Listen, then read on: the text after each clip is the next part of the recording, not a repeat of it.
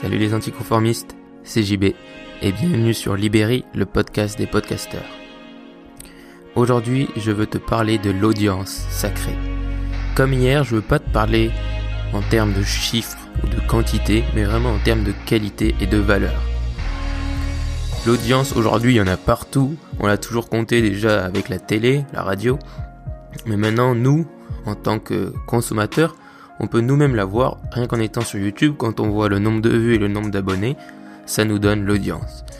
Et du coup, maintenant, Internet ne pense qu'à l'audience, l'audience par-ci, l'audience par-là, mais moi je veux parler de la vraie audience, l'audience qui a de la valeur. Parce que l'audience, quand tu crées un podcast ou quel que soit le type de contenu que tu crées, c'est la valeur numéro 1 devant tout le reste. Puisque l'audience, ce sont les gens qui te suivent, ce sont les gens qui croient en ton contenu, qui croient en ce que tu dis, qui aiment ton podcast, qui aiment ce dont tu parles, et c'est ultra important et ça passe devant tout le reste. L'audience, elle va te permettre de suivre ton évolution, mais elle va surtout te soutenir dans ton évolution. L'audience, si elle te suit si elle croit en toi, elle va te pousser tout le temps à continuer, elle va, te permettre de rester motivé, c'est-à-dire que des jours tu seras moins motivé, tu diras ah ouais mais ils me suivent, ils croient en moi, euh, du coup, ça te permettra de rester motivé. L'audience aussi, si, tu as une vraie audience qualifiée, te soutiendront dans tes nouveaux projets. Par exemple, si un jour tu dis bon, ben écoute, euh, je vais changer de podcast, tu changes ton podcast, et ben les vraies personnes qui croient en toi, ceux qui vraiment te suivent comme des fous depuis le début ou, ou pas d'ailleurs, mais qui vraiment croient en toi, eux te soutiendront même si tu changes de projet. Et je vais te le prouver par des exemples très concrets que tu connais peut-être d'ailleurs. Et même pour revenir à l'audience, l'audience va même t'aider parce que tu peux leur poser des questions, donc t'aider à savoir euh, qu'est-ce qu'il faut faire, euh, quel choix il faut faire, de, de quoi ils préfèrent, de, quels, quels sont leurs sujets préférés, etc., etc. Et pour reprendre euh, et pour te parler de la puissance de l'audience, je vais te parler d'un exemple un peu start-up, mais qui est tout à fait vrai et applicable au contenu et à plein de choses dans, dans les domaines de la vie. C'est l'exemple des dix premiers clients de Paul Graham. Donc Paul Graham, c'est un peu un gourou de la startup et tout ça, qui est vraiment ultra réputé dans la Silicon Valley. Et donc, il avait écrit un article sur son blog ou sur son site, donc il parlait de la puissance des dix premiers clients, et du coup, qu'en fait, quand tu as tes dix premiers clients, les dix premières personnes qui croient vraiment en ton projet, en ta startup, en ton produit, ensuite, tu sais que tu es sur une bonne base et que tu peux le multiplier, c'est-à-dire passer de 10 à 100, de 100 à 1000, etc.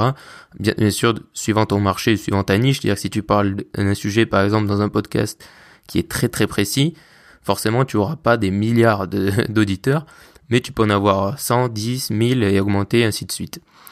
Et du coup, cette base de 10, de 10 personnes qui ensuite va augmenter, ce sont les gens qui vont vraiment croire en toi et c'est ton audience, c'est cette audience qui a de la valeur.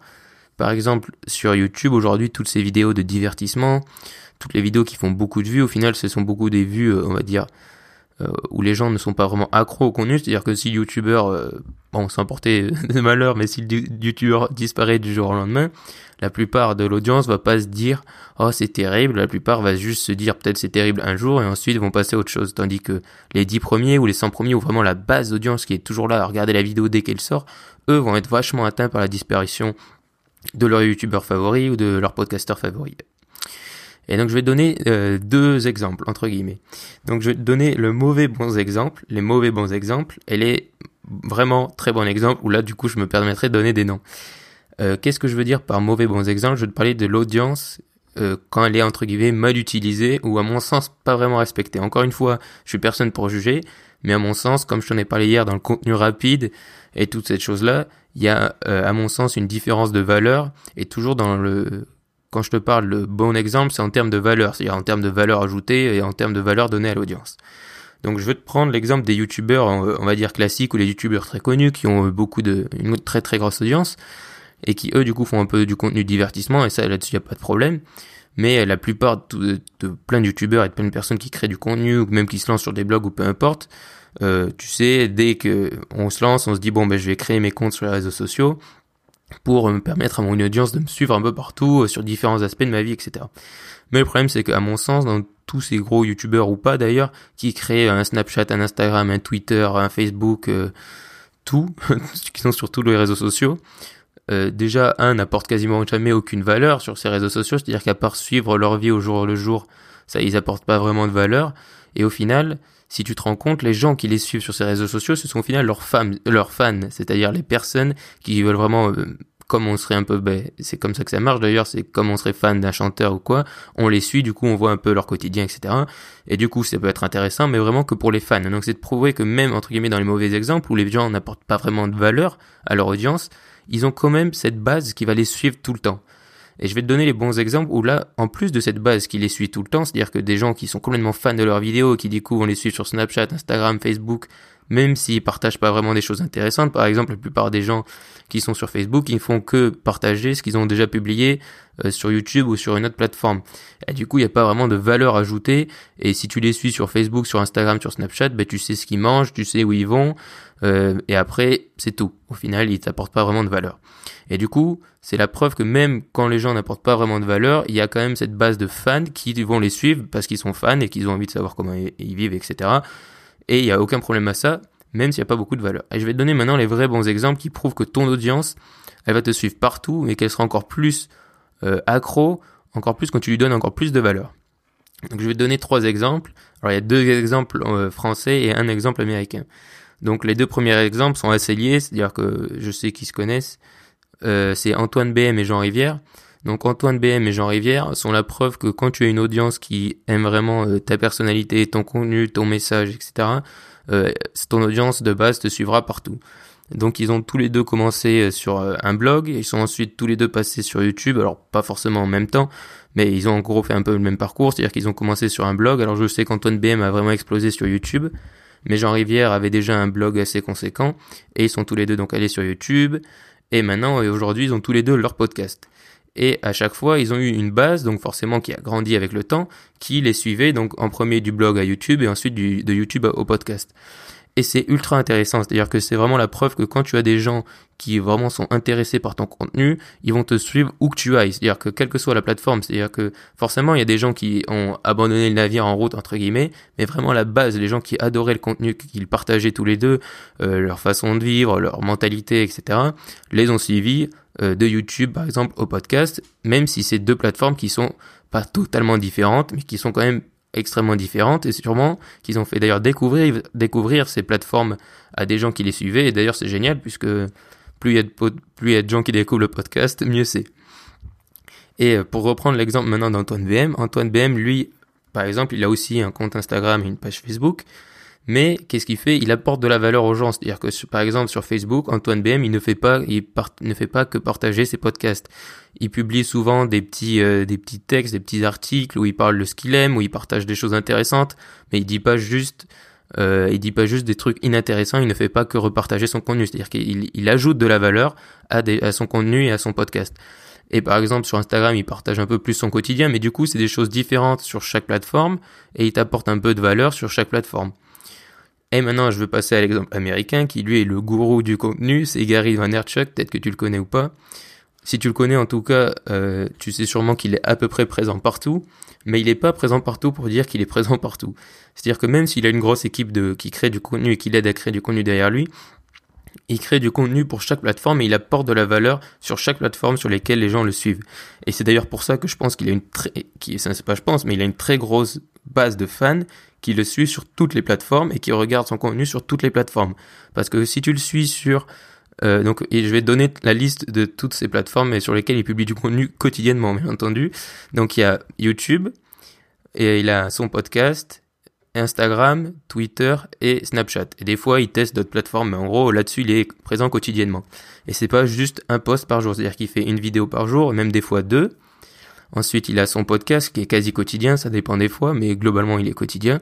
Et ensuite, il est extrêmement présent sur Snapchat, Instagram et Twitter, où là aussi, il poste du contenu euh, euh, toujours différent que différent de YouTube, différent de son podcast. Alors certes, il fait un peu de promo, c'est-à-dire que des fois, quand il a un podcast, il va parler de son podcast sur Instagram, mais après, il y a toujours un moment donné où il partage toujours une photo, quelque chose qui est différent euh, de son truc YouTube qui est pas forcément sorti de sa vidéo YouTube. Et même si des fois c'est sorti de sa vidéo YouTube eh ben il va t'apporter un peu de valeur. Du coup t'as pas forcément besoin d'aller voir la vidéo YouTube pour avoir appris quelque chose ou pour avoir eu de la valeur ajoutée.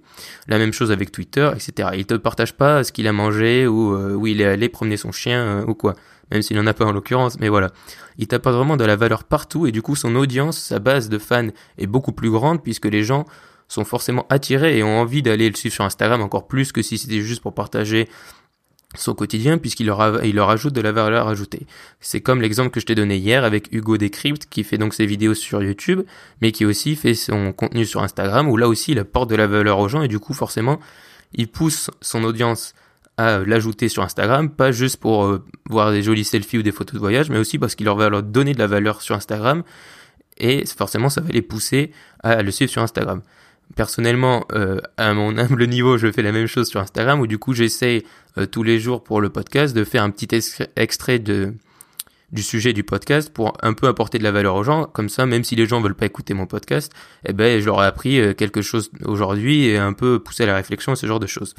Et donc tout ça pour te dire que ton audience, elle te suivra partout une fois que tu auras tes 10 fans et qu'une fois que tu auras cette base, elle va te suivre partout.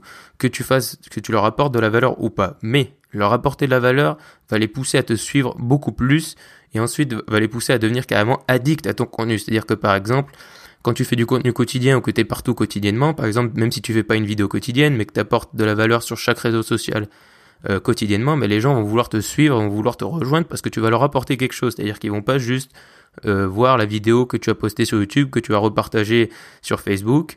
Donc forcément, ça va les pousser à te suivre et cette base d'audience va devenir encore plus accro à ton contenu plus accro à ton podcast, ils vont vouloir te suivre tout le temps et tu vas les rappeler même des fois du coup euh, forcément moi par exemple Gary Vaynerchuk je regarde pas tout le temps ses vidéos mais quand je le suis sur Instagram ou sur ses autres réseaux sociaux et que je vois quelque chose je me dis ah bah ouais je pourrais aller regarder sa vidéo et du coup la moitié du temps je finis par aller regarder sa vidéo et du coup c'est comme ça que ça marche et y a c'est pas du tout mal au final puisque tu apportes de la valeur aux gens tu le fais honnêtement et tu leur apportes vraiment quelque chose. C'est pas juste suivez-moi pour comme ça j'ai un million de personnes qui me suivent sur Instagram. C'est suivez-moi parce que je vais vous apporter quelque chose sur Instagram. Suivez-moi parce que je vais vous apporter quelque chose sur Snapchat.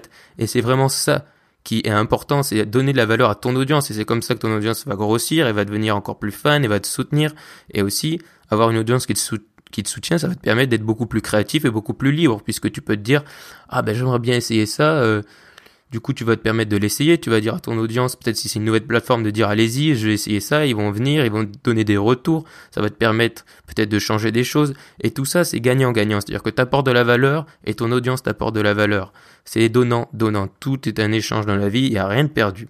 Donc même si tu changes un jour à 100%, par exemple, admettons, euh, tu parlais de musique et du jour au lendemain, tu décides de changer ton podcast en parlant euh, de politique eh ben même si tu changes à 100%, il y aura sûrement une grosse partie des gens qui vont plus écouter ton podcast ou qui seront pas du tout d'accord avec toi, mais je t'assure qu'il y aura toujours ta base qui eux te suivront parce que déjà peut-être qu'ils seront d'accord avec ton avis politique par exemple ou juste parce qu'ils seront euh, qu'ils aiment ta personnalité, qu'ils aiment ton intonation, qui juste qu'ils t'aiment et qu'ils aiment ton contenu et ta façon de parler.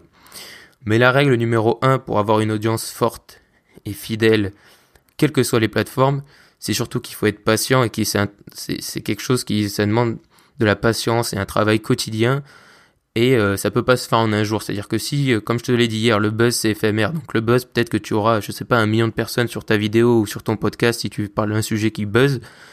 Mais c'est encore une fois, ces gens déjà, il y en aura peut-être la moitié qui seront pas d'accord avec toi et encore une fois ce sera éphémère. Tandis que construire quelque chose tous les jours, avoir une relation, euh, c'est comme en fait construire une relation d'amitié, construire une audience fidèle, c'est être honnête et donc forcément ça prend du temps et euh, ça demande du temps et de la patience. Mais crois-moi qu'à la fin, comme je te l'ai dit, c'est beaucoup plus durable et ça a beaucoup plus de valeur encore une fois que juste du contenu fait pour le buzz ou juste dire suis-moi ici comme ça j'ai beaucoup d'abonnés, même si ça, même si à la fin ça n'a aucune valeur.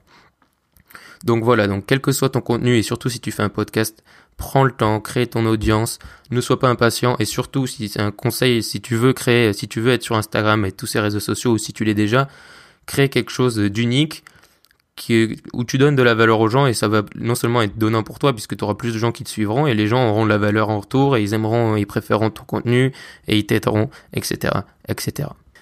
Je voudrais à la fin de chaque podcast maintenant partager avec toi euh, un podcast ou une ressource. Et aujourd'hui, je voudrais partager avec toi le podcast Growth Maker, qui est euh, qui est assez récent et qui est vraiment excellent. Donc ça parle de growth hacking essentiellement. J'avais parlé de growth hacking au, au début donc de mon podcast. Euh, si tu veux, tu peux réécouter euh, cet épisode. Vraiment, Growth Maker, c'est excellent.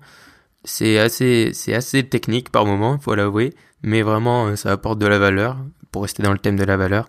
Donc, je te conseille vraiment d'aller faire un tour. Donc c'est Gross Maker, tu pourras le trouver sur Apple Podcast et SoundCloud. Merci d'avoir écouté cet épisode.